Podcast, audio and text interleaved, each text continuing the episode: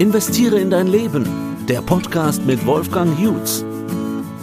Herzlich willkommen zum Credo Podcast. Investiere in dein Leben. Wir begrüßen aus dem Börsenradiostudio Dr. Jennifer Pernau. Sie sind Partnerin der Agora Strategy Group AG. Heute geht es um das Thema Sicherheitspolitik. Wohin steuert Europa? Ich grüße Sie, Frau Pernau. Grüße Sie. Guten Morgen, Heinrich. Ja, und wir begrüßen Wolfgang Jutz. Es ist Ihr Podcast. Sie sind von Credo Vermögensmanagement. Sie sind Gastgeber. Hallo, Herr Jutz. Grüß Sie. Ja, guten Morgen in die Runde. Ich freue mich auch über dieses spannende Thema und über dieses interessante Gespräch.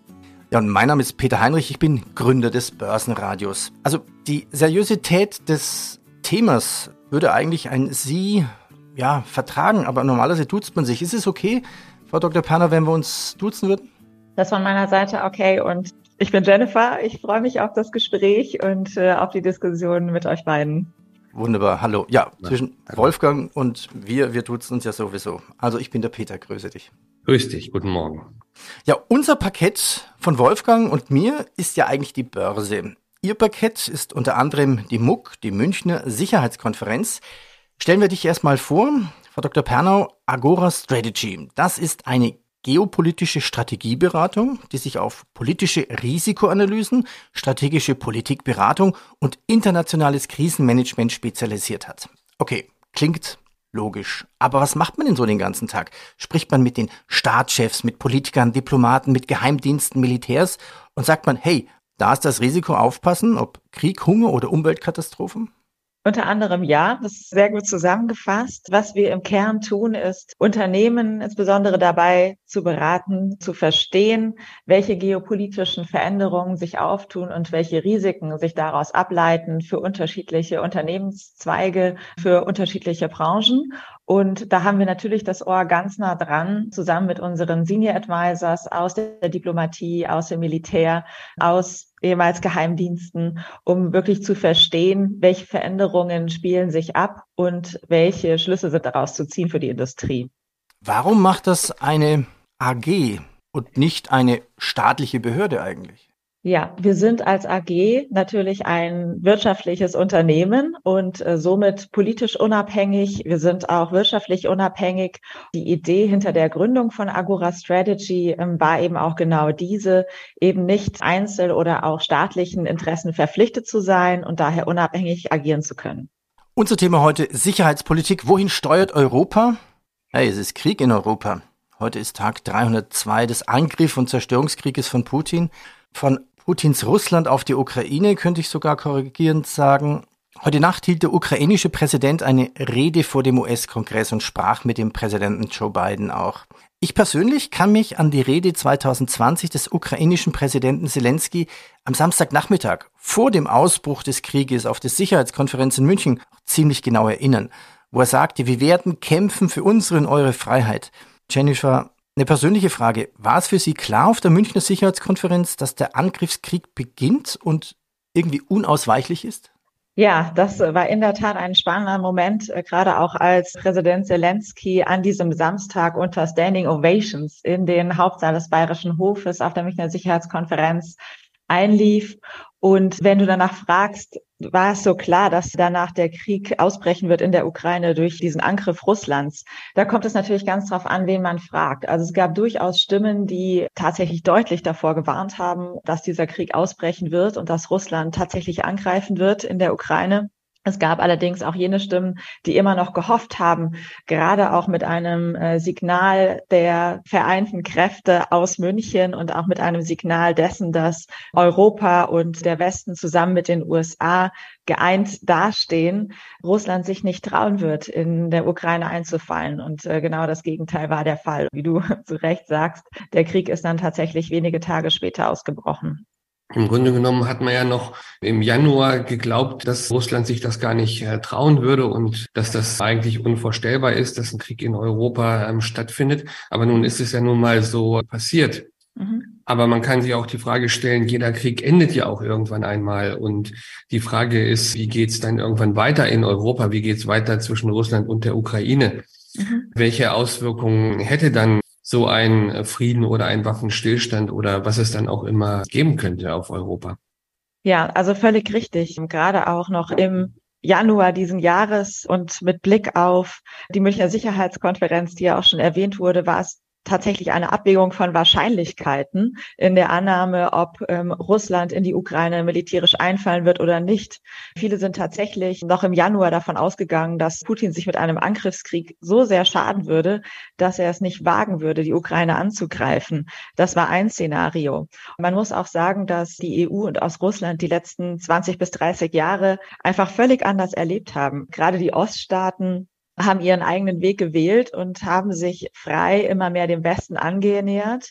Natürlich sehr zum Missfallen Russlands, das sich auch zunehmend eingeengt gefühlt hat durch den Westen, auch durch die Allianz der NATO. Wenn wir jetzt darauf schauen und und das gerade diese Frage gestellt, wie geht es denn jetzt eigentlich weiter mit dem Krieg in der Ukraine und was ist hier zu erwarten? Wenn wir gerade dieses Beispiel des Treffens nehmen zwischen Präsident Zelensky und Präsident Biden in den USA in der vergangenen Nacht, dann ist hier einfach ganz klar zu sehen, das war ein sehr starkes diplomatisches doppeltes Signal, sowohl für die Ukraine und gegenüber Russland als auch für die USA und so, dass es auch von den USA innenpolitisch als Signal durchaus genutzt werden kann. Zum einen war es ein ganz klares Signal der Ukraine im Schulterschluss mit den USA gegenüber Russland, zu zeigen, hey, wir sind noch da, wir stehen geeint hinter unseren Zielen und der Westen ist immer noch gestärkt an der Seite der Ukraine, gerade auch im Zuge dessen, dass Russland zur gleichen Zeit darüber beraten hat, wie es jetzt weitergeht, ob man stärker mobil macht und zugleich muss man auch betrachten, dass Russland natürlich ein sehr genaues Auge darauf wirft, wie sich der Westen und insbesondere auch die Allianz zwischen Europa und äh, USA verhält gegenüber dem Krieg in der Ukraine, insbesondere nach den Midterm-Elections in den USA. Wir können ja froh sein, dass wir Biden haben im Weißen Haus und nicht Trump. Das ist, glaube ich, eine wichtige Stärkung. Also man könnte fast sagen, der einzig wirklich gute, große Verbündete ist ja die USA, weil andere Länder können ja kaum was liefern. Deutschland schon gar nicht. England vielleicht ein bisschen was an Material und Hilfen und Geld. Also das stärkt eigentlich die Allianz zwischen dem Nordatlantik, zwischen USA und Europa.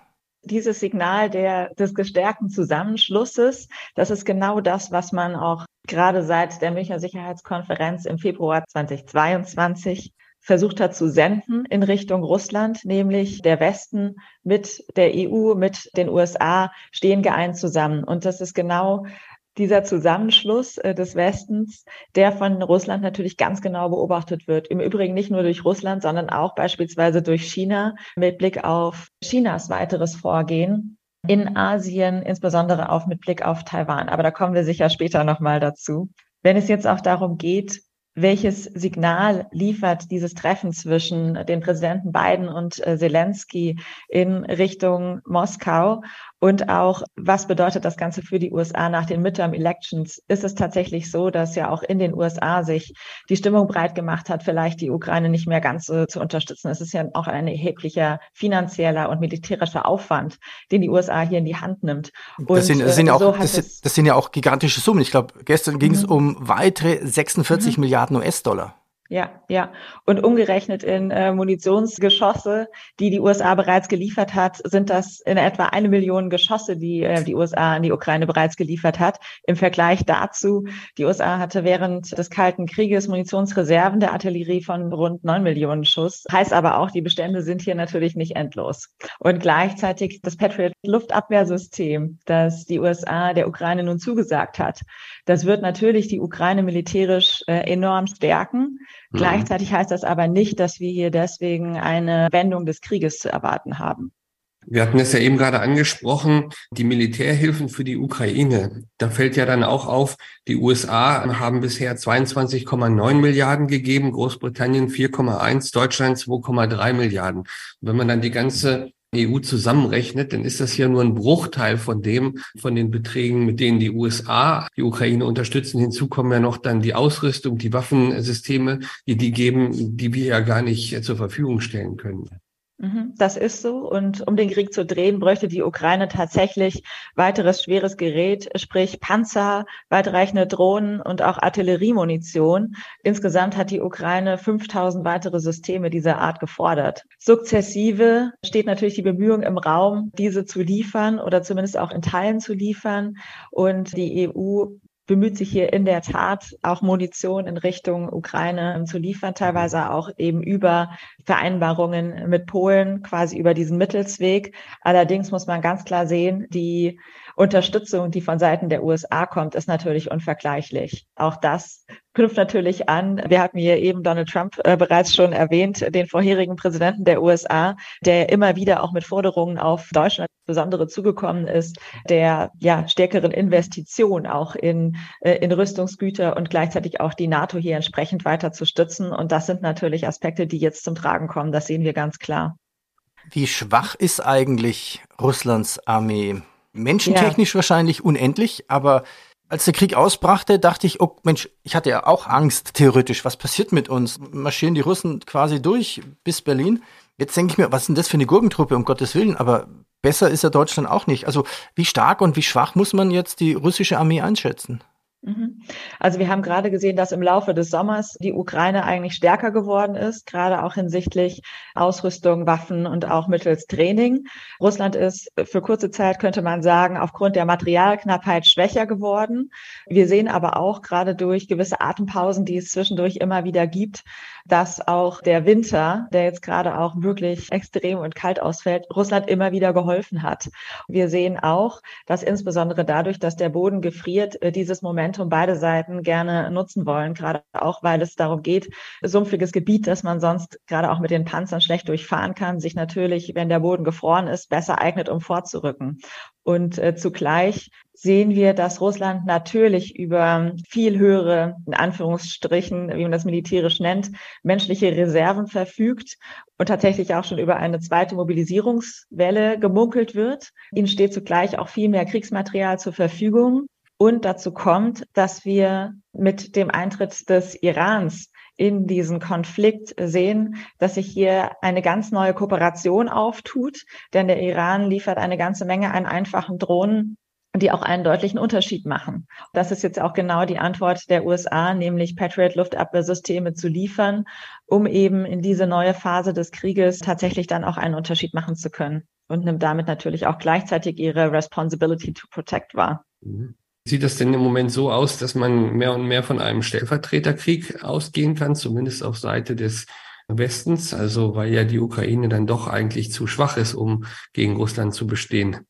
Also man muss schon ganz klar sagen, dass äh, auch das Interesse der USA natürlich hier in diesem Maße auch die Ukraine zu unterstützen, ganz klar dahin zielt, natürlich auch Russland wiederum Grenzen aufzuzeigen und gleichzeitig auch mit Blick auf die NATO die europäischen Außengrenzen, die es zu verteidigen gilt und die jetzt auch durch den Krieg neu festgelegt wurden, nämlich mit klaren Außengrenzen an der Ukraine, dem Baltikum und auch an Skandinavien wirklich auch klar zu verteidigen und klar zu machen, wo hier die Einflusssphären verlaufen.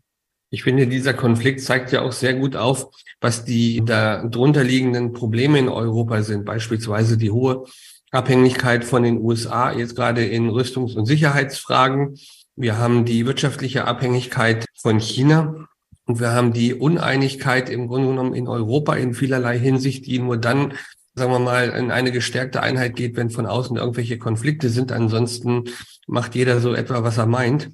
Und die Frage ist, welche Lösungsansätze gibt es oder welche Chance bietet sich denn Europa jetzt, da einfach ähm, die Dinge zu verändern und äh, den, ähm, den Hebel umzulegen? Ein entscheidendes Element wird natürlich sein, dass Europa mit vereinter Stimme spricht. Und das ist uns in der Vergangenheit mal mehr, mal weniger gut gelungen. Äh, wir sehen natürlich auch, dass gerade in letzter Zeit immer wieder vereinzelte Nationalstaaten innerhalb der Europäischen Union ausscheren. Gleichzeitig haben wir Diskussionen auf Ebene der Europäischen Union über den Abstimmungsprozess. Das mhm. heißt, gilt weiterhin das Einstimmigkeitsprinzip oder kommt man hin zu einem Mehrstimmigkeitsprinzip, das natürlich nur dann in Kraft treten kann, wenn tatsächlich einmal die Europäische Union auch mit geeinter Stimme dafür spricht, dieses neue Prinzip der Mehrstimmigkeit anzuwenden. Und solange das nicht der Fall ist, bremst es natürlich auch Entscheidungen auf EU-Ebene immer weiter aus, spricht natürlich allerdings umgekehrt auch, und das muss man auch ganz klar sagen, für das demokratische Narrativ, nämlich einzelne Stimmen und unterschiedliche Interessen gleichzeitig auch zu berücksichtigen. Mhm. Aber dauert das dann nicht manchmal ähm, zu lange, bis dann ja. sinnvolle Entscheidungen getroffen werden, auf die man sich dann einigen kann? Dann braucht man ja wieder irgendwelche Gipfeltreffen. Da kommen ja dann auch immer die Unterschiede klar zum Vorschein. Ja, allerdings. Also das muss man wirklich ganz klar so sagen. Das sind natürlich entsprechende Prozesse, die durchaus dadurch verlangsamt werden und wo man wirklich ganz klar sieht, dass auch an dem Beispiel des Angriffs Russlands auf die Ukraine, gerade auch in den ersten Wochen und Monaten, die ähm, Europäische Union es erfreulicherweise geschafft hat, mal wirklich ganz klar ähm, zusammenzustehen und auch mhm. dieses Signal ganz klar nach außen zu senden. Und in diesem Sinne kann man wirklich sagen, bei aller Tragik und bei aller Schrecklichkeit dieses Angriffes und dieses Krieges, äh, wir durchaus sehen, dass die Notwendigkeit, innerhalb der Europäischen Union zusammenzurücken und wirklich mit geeinter Stimme zu sprechen, sowohl auf politischer und dann natürlich ähm, später auch nachgelagert gesehen, auch auf wirtschaftlicher, aus wirtschaftlicher Sicht tatsächlich notwendig und umso erforderlicher ist. Geeinte Stimme ist ein gutes Stichwort. Es gibt ja jetzt schon auch Überlegungen ähm, über den ähm, Wiederaufbau der Ukraine ähm, nach einem Krieg. Aber wie ist eigentlich da die Überlegung, wie könnte dann eine Neuordnung in Europa aussehen unter Einbeziehung von Russland und der Ukraine? Weil da gibt's ja jede Menge Dinge, Feinde oder Verlierer sollte man sich am Ende auch nicht aufbauen. Ja, letzten Endes ist ja dann die Ukraine äh, schon auch eine militärische Macht, die dann neben Frankreich und Großbritannien wahrscheinlich schon an Bedeutung gewinnt in Europa. Ja, allerdings. Also durch den Krieg sehen wir ganz klar, wenn der Krieg dann hoffentlich bald einmal zu Ende ist, wird die Ukraine das am besten militärisch aufgerüstete Land in Europa sein. Das ist ganz klar so. Und das wird natürlich auch Stärkenverhältnisse verschieben. Gleichzeitig, und das ist hier im Zusammenhang mit, des, mit dem Krieg auch zu betrachten, definieren sich die europäischen Außengrenzen neu. Das heißt, wir haben einfach ganz klare neue Außengrenzen an der Ukraine, am Baltikum. Auch hier immer wieder aus dem Baltikum heraus kamen ja auch Hinweise darauf, dass man in Sorge ist vor einem Russ möglichen russischen Angriffskrieg. Genauso auch Skandinavien. Wir sehen, dass gleich zwei weitere Länder inzwischen NATO-Beitrittsgesuche eingereicht haben. Das ist auch eine ganz klare Folge des Krieges und auch ein historisches Momentum, da sich genau diese beiden Länder bisher immer als neutral betrachtet haben und bewusst nicht der NATO beigetreten sind. Und jetzt eben, damit muss man ganz klar auch sagen, Putin genau das Gegenteil von dem erreicht hat, was er eigentlich wollte, nämlich noch mehr Länder in die Arme der NATO zu treiben, müsste man sagen, aus seiner Perspektive gesehen. Stärkt natürlich gleichzeitig auch äh, die NATO und damit äh, dieses westliche Militärbündnis. Vielleicht noch mal einen Schritt zurück. Wir hatten ja China angesprochen. Mhm. Welche Rolle hat China jetzt eigentlich mhm. während dieses Krieges? Mhm. Man hat ja mal gedacht, das ist ein Partner von Russland. Ist es vielleicht ein Partner von Russland? Liefert China irgendwas, was keiner weiß auf der geheimen Ebene? Aus Iran weiß man es ja anscheinend. Also der Iran liefert äh, Drohnen nach Russland, genauso auch ist äh, Belarus weiter an der Seite Russlands. Es hat ja gerade auch vor wenigen Tagen ein Treffen stattgefunden zwischen Putin und Lukaschenka, was ein deutliches Signal war, auch nochmal von Seiten Belarus Russland zu unterstützen. Gleichzeitig geht man auch von vermehrten Angriffen aus Belarus auf die Ukraine aus. Was China betrifft, Lange Zeit haben wir hier im Westen, also seitens der EU, seitens der USA, gehofft, China für unsere Interessen äh, zu gewinnen und tatsächlich auch als äh, Partner zu gewinnen, mit dem man auf Russland einlenken kann. Ja, hat tatsächlich auch gehofft, Xi Jinping möglicherweise so weit zu bringen, mit Putin verhandeln zu können und in dieser Hinsicht auf Putin einwirken zu können. China, müssen wir ganz klar sagen, ist dem nicht nachgekommen. China hat natürlich eigene Interessen. China verfolgt allerdings zugleich natürlich auch den Krieg Russlands gegen die Ukraine ganz genau. Und China beobachtet ganz genau, inwiefern der Westen hier in diesem Fall eng zusammensteht, welche Schritte die einzelnen europäischen Länder, aber auch die USA gehen, um die Ukraine zu unterstützen und auch natürlich, wie eng dieses europäische und westliche Bündnis ist und wo möglicherweise Schwachstellen sind. Und diese Schwachstellen könnten dann womöglich für Taiwan benutzt werden. Richtig. Also im Falle Taiwans ist natürlich ein völlig anderes Beispiel als im Fall der Ukraine. Das ist nicht in jeglicher Hinsicht zu vergleichen. Allerdings aus chinesischer Perspektive muss man sagen, gehört Taiwan zu China und ist Taiwan ein abtrünniges Gebiet. Und da geht es eben aus chinesischer Perspektive darum, Taiwan heim ins Reich zu holen. Wir haben gesehen, dass auf dem letzten Kongress der chinesischen Volkspartei Xi Jinping ganz klar gemacht hat mit einer zeitlichen Perspektive auf 2027, dass bis dahin es soweit sein soll, dass Taiwan äh, zurück ins Reich geholt wurde. Das heißt, wir haben hier eine ganz klare Perspektive, an die auch Xi Jinping gleichzeitig auch seinen Erfolg und damit natürlich auch seinen Machterhalt knüpft. Und wir wissen aus Informationen von amerikanischen Geheimdiensten, dass wir möglicherweise gar nicht bis 2027 warten müssen, sondern dass man viel eher mit einer Art Einschreiten in welcher Art auch immer, ob das nun militärisch sein wird oder auf wirtschaftlicher Ebene, damit zu rechnen ist, dass bereits 2024 entsprechende Schritte von Seiten Chinas in Richtung Taiwan erfolgen. Das bedeutet ja letzten Endes dann, dass in den nächsten Jahren nicht mit mehr Stabilität, sondern eher vermutlich mit mehr Krisen und Krisenherden äh, zu rechnen ist. Was bedeutet das dann alles für uns ganz konkret? Können wir irgendwie dazu beitragen, ähm, das Ganze zu stabilisieren oder ja, zu verbessern? Ja, ganz klar. Also wir müssen definitiv mit weiteren Krisenherden rechnen. Wir sehen aktuell durch die Proteste im Iran, gerade auch im Zusammenhang mit den Diskussionen um das äh, JCPOA, das iranische Atomabkommen, das ja äh, seinerzeit einseitig unter, ja, von US-Präsident Donald Trump, muss man sagen, aufgekündigt wurde, dass wir nicht mehr unbedingt damit äh, rechnen können, dass wir hier in naher Zukunft zu diesem Abkommen zurückkommen. Das heißt, auch Investitionen im Iran stehen weiterhin erstmal in weiter Ferne. Gleichzeitig müssen wir uns natürlich ganz klar überlegen, wie positionieren wir uns weiterhin auch gegenüber den Protesten im Iran. Was können, was wollen wir seitens der Bundesrepublik Deutschland, aber auch seitens der EU tun, um diese Proteste zu unterstützen?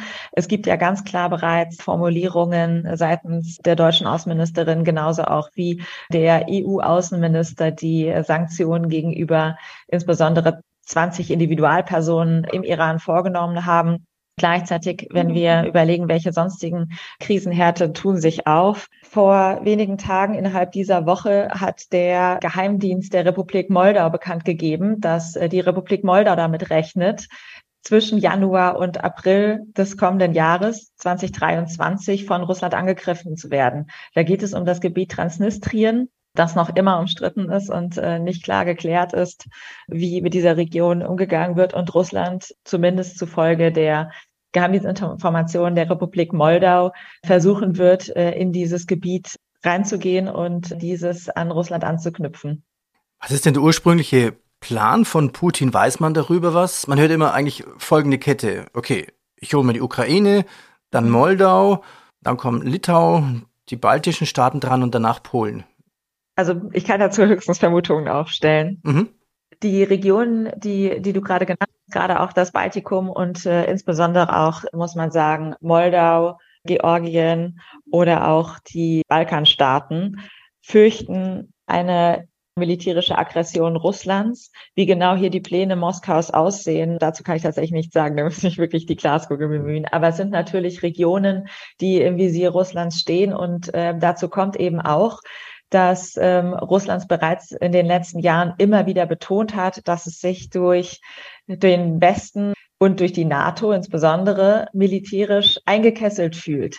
Es gab beispielsweise um das zu erwähnen, 2017 im März ein Treffen zwischen damals Außenminister Gabriel, gerade sechs Wochen nach seinem Amtsantritt in Moskau, zusammen mit äh, Außenminister Lavrov und Präsident Putin. Gerade auch in diesem Gespräch hat Putin klargemacht und in aller Deutlichkeit, dass Russland sich äh, durch den Westen eingekesselt fühlt und insbesondere hierbei auch das Baltikum genannt und militärische Aktivitäten, die Russland äh, seitens der NATO im Baltikum stark beobachtet. Das wurde rhetorisch klug von Außenminister Gabriel äh, abgeschmettert. Gleichzeitig muss man sehen, auch rückblickend betrachtet, aus einer Perspektive von inzwischen fast sechs Jahren zurückliegenden Ereignissen. Wir haben uns damals wahrscheinlich einfach auch ein Stück weit in, darin getäuscht, wie ernst es Russland wirklich meint. Gleichzeitig haben wir Russland aus westlicher Perspektive einfach nicht ernst genug genommen. Gleichzeitig auch vielleicht als, als Anekdote, äh, was in diesem Gespräch auch zur Sprache kam, war einfach eine Diskussion zwischen äh, den Außenministern Lavrov und Gabriel äh, über westliche Werte und was westliche Werte eigentlich bedeuten. Lavrov hat Gabriel in diesem Treffen vorgeworfen, dass die Welt ja zunehmend multipolar und äh, postwestlich werde und äh, man möge sich doch im Westen nicht mehr so wichtig nehmen, denn der Westen ähm, spiele sicher nicht mehr die erste Geige. Außenminister Gabriel hat sich das Ganze mit zunächst Amüsitermine angehört, sich zurückgelehnt, die Stirn in Falten gelegt und dann darauf geantwortet, er habe doch etwas zusammengezuckt, als Lavrov sagte, dass er sich von der postwestlichen Welt hier angegriffen fühle und er begreife den Westen nicht als einen geografischen Ort, meinte darauf Gabriel, sondern eben als Wertekonzept, wie zum Beispiel auch auf dem Kairoer Tahrirplatz äh, die Menschen im arabischen Frühling für westliche Werte demonstriert hätten. Hier muss man gleichzeitig auch sagen, sind das jetzt nun westliche Werte oder sind das universelle Werte, wenn wir an die UN-Charta der Menschenrechte denken, die ja eben auch von äh, Ländern unterzeichnet wurden, die nicht genuin westlich sind. Und wie gehen wir eigentlich mit äh, diesen Werten in Zukunft um? Was bedeuten sie uns und wie können wir sie auch verteidigen. Gerade auch dann, wenn wir sehen, dass gewisse Machtblöcke äh, einfach zunehmen äh, und sich verhärten. Äh, gerade auch wiederum mit Blick auf äh, China und Russland beispielsweise auf der einen Seite und den USA und der EU auf der anderen Seite. Ja, das stimmt. Also mir fällt damit zum Thema Werte jetzt auch gerade das Beispiel mit den Taliban und Afghanistan ein, was ja vorher auch so ein Kriegsmoment war, was jetzt ein bisschen, ein bisschen ruhiger zu sein scheint, aber trotzdem werden da ja auch im Grunde genommen menschliche Werte unterlaufen, wenn Frauen nicht mehr studieren dürfen oder sich nicht mehr entwickeln dürfen. Ja, absolut. Und es war ja ein Ansinnen auch der, der Aktivitäten der ähm, westlichen Verbündeten in Afghanistan, genau das, also auch die Rechte von Mädchen und Frauen zu stärken und äh, hier auch für ja eine gefestigtere und sicherere Zivilgesellschaft letztlich damit auch zu sorgen. Und äh, wir sehen jetzt, äh, selbst wenn das Thema auch hinter, andre, hinter anderen Themen aktuell zurücktritt, dass gleichzeitig durch das jetzt wieder erstarkte und äh, neue Regime der Taliban in Afghanistan genau diese tatsächlich erreichten Fortschritte wiederum zurückgedreht werden und äh, Mädchen und äh, Frauen ja bei weitem nicht mehr diese Rechte haben, die sie erlangt haben in den vergangenen Jahren. Und das ist natürlich bedenklich. Ja, nein, es ist ja trotzdem aber auch die Frage, inwieweit ähm, die USA dann eben auch noch die Rolle des Weltpolizisten überhaupt einnehmen ähm, kann, mit Unterstützung von Europa und ihren Verbündeten und sich nicht insgesamt auch eine Neuordnung dahingehend ergibt, dass einfach ähm, China und auch der Nahe Osten, dass diese Regionen halt immer stärker werden. Auch Katar und, und ähm, Saudi-Arabien und diese ganzen Länder verfügen ja über enorme finanzielle Mittel, muss man ja auch sagen. Das ist so und gleichzeitig natürlich auch die Frage, inwieweit können, aber in, oder auch will sich die USA hier weiterhin als, wie du sagtest, Weltpolizei aufspielen und natürlich in solche Krisenherde reingehen. Gleichzeitig auch, wenn wir davon sprechen, wie wollen wir eigentlich in Zukunft weiter an unseren europäischen, westlichen, an Menschenrechten orientierten Werten festhalten, die für äh, Demokratie und Rechtsstaatlichkeit stehen. Wenn wir gerade auch sehen, das Beispiel ist öfters gefallen, dass gerade auch China mit einer zunehmend aggressiven Wirtschaftspolitik auch versucht, gleichzeitig unterschwellig seine eigenen äh, Werte in gewisser Hinsicht durchzusetzen. Da sehen wir ganz klar, dass gerade auch in China Menschenrechtsverletzungen immer wieder öffentlich angesprochen werden müssen, und zwar so deutlich wie möglich. Hm. Und äh, das ist auch etwas, was auf der chinesischen Seite äh, durchaus verstanden wird. Am Beispiel Katar, gerade auch im arabischen Raum oder auch mit Blick auf Persien, Iran.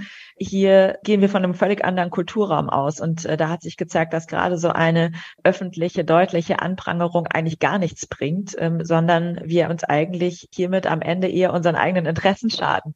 Wenn wir zum Beispiel an die WM in Katar denken, Und diese ganze Diskussion um die Armbinde, was natürlich ein wichtiges Symbol ist, aber gleichzeitig, wenn wir sehen, dass eine Innenministerin im Stadion sitzt mit einer solchen Armbinde, dann ist das natürlich auch aus unserer Perspektive gesehen ein wichtiges Symbol und eine, eine deutliche Klarstellung dessen, welche Art Werte wir vertreten bringt aber am Ende faktisch relativ wenig und äh, kann uns möglicherweise auch schaden. Gleichzeitig, um ein weiteres Beispiel zu bringen, aus Südostasien, weil wir das auch angesprochen haben.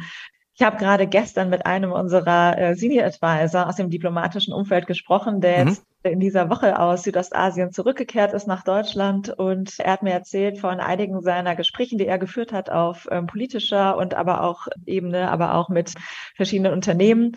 Und er hat mir von einem Beispiel berichtet. Diese Firma, die produziert circa 70 Milliarden Artikel im Jahr und hat 16.000 Beschäftigte, also wirklich ein großes Unternehmen. Und äh, diese Firma ist äh, zunehmend unter Druck geraten aufgrund der Art und Weise, wie sie äh, Arbeiter behandeln. Insbesondere von den USA wurde angeprangert, dass diese Umgangsweise mit Arbeitnehmerinnen und Arbeitnehmern einfach nicht akzeptabel ist. Und die USA hat ganz klar gemacht, wenn ihr diese Arbeitsbedingungen in eurer Produktion nicht ändert, dann werden wir eure Artikel nicht mehr importieren. Und es hat dieses doch wirklich große Unternehmen, selbst in dieser Größe, derart unter Druck gesetzt, dass die Firma ihre Arbeitsbedingungen enorm verbessert hat. Das ist, denke ich, einer der Art und Weisen, wie wir in Zukunft auch agieren müssen, gerade auch in der Zusammenarbeit zwischen politischen und unternehmerischen Interessen, indem wir Druck direkt auf Unternehmen, mit denen wir kooperieren, ausüben und äh, diesen auch ganz klar verfolgen und eben nicht nur auf Regierungsmitarbeitende ausüben. Das hat ähm, für mich den Eindruck, dass das wesentlich wirkungsvoller ist als unsere Nachhaltigkeitsstrategien, die wir so ähm, im Moment aufsetzen in Hinblick auf die nachhaltige Geldeinlage mit irgendwelchen Berichten. Also ich glaube, ein direkter Druck und zu sagen, wir kaufen eure Produkte nicht mehr, ist da wesentlich effektiver. Mhm. Ja, absolut. Und äh, das ist eben die Möglichkeit, wie wir neben diplomatischen äh, Zugängen und natürlich Dialogbereitschaft auf beiden Seiten zwischen den Regierungen, gleichzeitig auch aus der Industrie heraus, ja, einfach unsere Mittel und Wege kennen müssen und uns dieser gewahr werden müssen, wie wir mit Handelspartnern umgehen und entsprechend natürlich auch unsere Interessen vertreten. Sicherheitspolitik, wohin steuert Europa? Wie könnte ein Krieg enden? Nun mit dem Abgang von Putin, mit, mit Revolution, Revolte in Russland verbunden mit dem Tod Putins, entweder auf natürliche Weise, vielleicht in 20 Jahren an Altersschwäche, oder auf unnatürliche Weise? Ja, gerade in den ersten Wochen des Angriffskrieges Russlands gegen die Ukraine haben wir immer wieder gehört und hat man immer wieder äh, darüber gesprochen, dass zu hoffen ist, dass es irgendwo in den Reihen Putins eine Art Grafen Stauffenberg geben wird, der eine Art Attentat auf Putin verursachen möge. Wir sehen aber bei weitem am Horizont keinen Grafen Stauffenberg. Das heißt, Putin hat seine Unterstützer sowohl aus der Politik als auch der Wirtschaft über Jahre hinweg so eng aufgebaut und dieses Netz so eng geflochten, dass wir nicht davon ausgehen können, dass aus den Reihen Putins selbst in Moskau erheblicher Gegenwind gegenüber Putin und seiner Politik zu erwarten ist. Gleichzeitig, wenn wir in Szenarien denken, was könnte passieren oder was sind sozusagen die nächsten Schritte mit Blick auf den Krieg in der Ukraine? Gehen wir davon aus, dass das meisten wahrscheinliche Szenario dieses ist, dass es zu einer relativen Stabilisierung der Frontlinie kommt mit ja leider weiter anhaltenden schweren Kämpfen, ohne dass es schnellen Ge Gebietsgewinn auf äh, einer der beiden Seiten kommt. Wir sehen aktuell auch noch nicht, dass überhaupt eine der beiden Seiten wirklich zu Verhandlungen bereit wäre. Für Putin wäre das ein Signal der Schwäche, dass er sich aktuell gerade auch innenpolitisch gesehen einfach nicht leisten kann. Zelensky auf der anderen Seite ist klar gewillt, das sieht man auch an den Rückeroberungen in den letzten Wochen und Monaten, ganz klar die Ukraine wirklich in dem Gebiet äh, zu halten. Es wäre auch nicht gut jetzt von Seiten äh, des Westens, also seitens der EU, EU oder auch seitens der USA Zelensky in irgendeiner Weise öffentlich dazu zu drängen, hier in Verhandlungen zu gehen, denn das würde gleichzeitig auch signalisieren, dass der Westen bei weitem nicht mehr so geeint hinter der Ukraine steht. Gleichzeitig sehen wir auch, auch das ist weiterhin wahrscheinlich, dass Russland weiterhin kritische verkehrstechnische und zivile Infrastrukturen in der Ukraine zerstören wird. Das ist natürlich dramatisch, gerade auch für die ähm, Bevölkerung aktuell in der Ukraine, die in diesem Winter friert, wahnsinnig friert und das zermürbt natürlich auch. Und dass die Gefahr hier dabei ist einfach auch, dass das Durchhaltevermögen der Ukrainerinnen und Ukrainer einfach auch durch diese Art der Kriegstechnik derart angegriffen wird. Einer unserer Senior Advisor, Botschafter Wolfgang Ischinger, hat gerade in den letzten Tagen in einem öffentlichen Interview auch davon gesprochen, dass er inzwischen von einer Dauer von zwei bis zehn Jahren des Krieges ausgeht. Also wir müssen uns wirklich darauf einstellen, dass dieser Krieg nicht in, in aller Kürze beendet sein wird. Ein ja, eher unwahrscheinliches Szenario ist das einer vertikalen Eskalation des Konfliktes. Das würde bedeuten, dass es zum Einsatz von Massenvernichtungswaffen, äh, einschließlich taktischer Atomwaffen durch Russland kommt.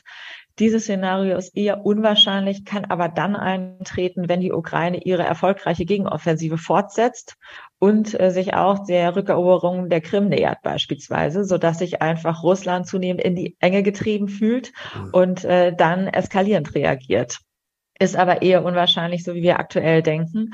Ebenfalls weniger wahrscheinlich ist ein Szenario, das zu einer horizontalen Eskalation des Konfliktes führen könnte. Das heißt, zu einer direkten Beteiligung von Drittstaaten. Wir haben zum Beispiel gesehen, dass durch den Raketenzwischenfall in Polen Mitte November ist doch, obwohl man hier sehr alarmiert war in Polen und natürlich auch äh, seitens der NATO, ja, die NATO-Mitglieder es geschafft haben, wirklich mit Besonnenheit zu reagieren. Denn gerade auch eine weitere Beteiligung von Drittstaaten könnte natürlich sehr schnell dazu führen, dass dieser Konflikt äh, absolut eskaliert und aus dem Ruder läuft. Und ja, wir dann einen Konflikt nicht nur direkt vor der Haustür, sondern möglicherweise auch innerhalb der einzelnen NATO-Staaten verfolgen würden. Ja, sehr besonnen war ja auch der, der polnische Präsident.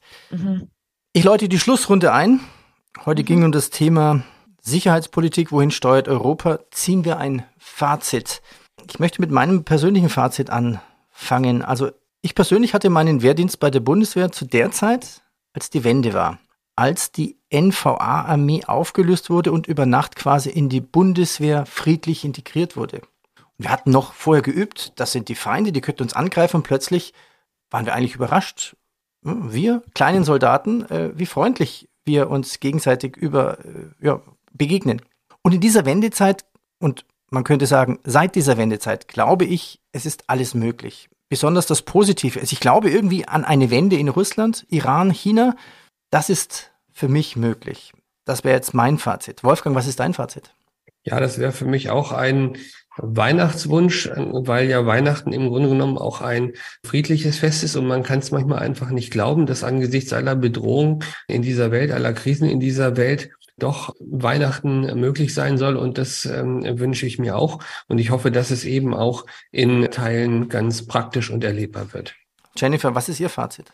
ein Fazit und gleichzeitig auch ein Ausblick äh, auf unsere Wirtschaften, auf die Industrie. Um das noch mit einzubeziehen, würde ich ganz klar sagen, als Fazit dessen, was wir sehen an zunehmenden Krisen, zunehmenden Konfliktherden weltweit und auch einer zunehmenden Ballung der globalen Mächte. Welche Handlungsempfehlungen würden wir eigentlich der Wirtschaft geben? Zunächst einmal mögliche Überprüfung der Standorte und der Produktionsorte, zu schauen, wie stabil sind gewisse Regionen, äh, wie stabil ist dort die Regierung, aber auch mit welcher Art der Rechtsstaatlichkeit haben wir es vor Ort zu tun, um sich wirklich langfristig sicher aufstellen zu können. Gleichzeitig das Thema der Beschaffung und der Absatzmärkte wirklich zu prüfen, sind die Kernmärkte abgesichert? Äh, welche neuen Märkte können erschlossen werden? Gerade auch wenn wir auch an eine Diversifizierung denken, aus Russland, aus äh, China betrachten heraus, neue Märkte zu erschließen und äh, gleichzeitig auch darauf zu achten,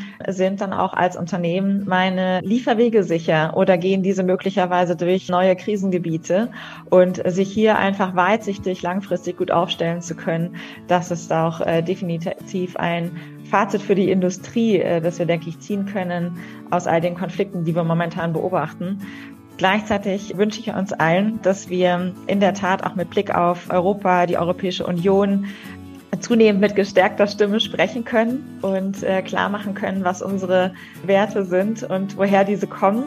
Vielleicht sogar auch mit einem Blick auf das nahende Weihnachtsfest. In diesem Sinne wünsche ich uns allen und auch allen, die aktuell in solchen Konfliktsituationen wirklich mit Extremsituationen zu kämpfen haben.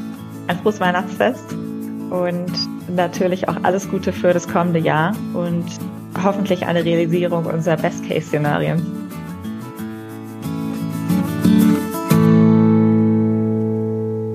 Abonniere den Podcast und bitte bewerte uns mit 5 Sternen. Wolfgang Jutz, der Podcast für mehr Rendite in deinem Leben.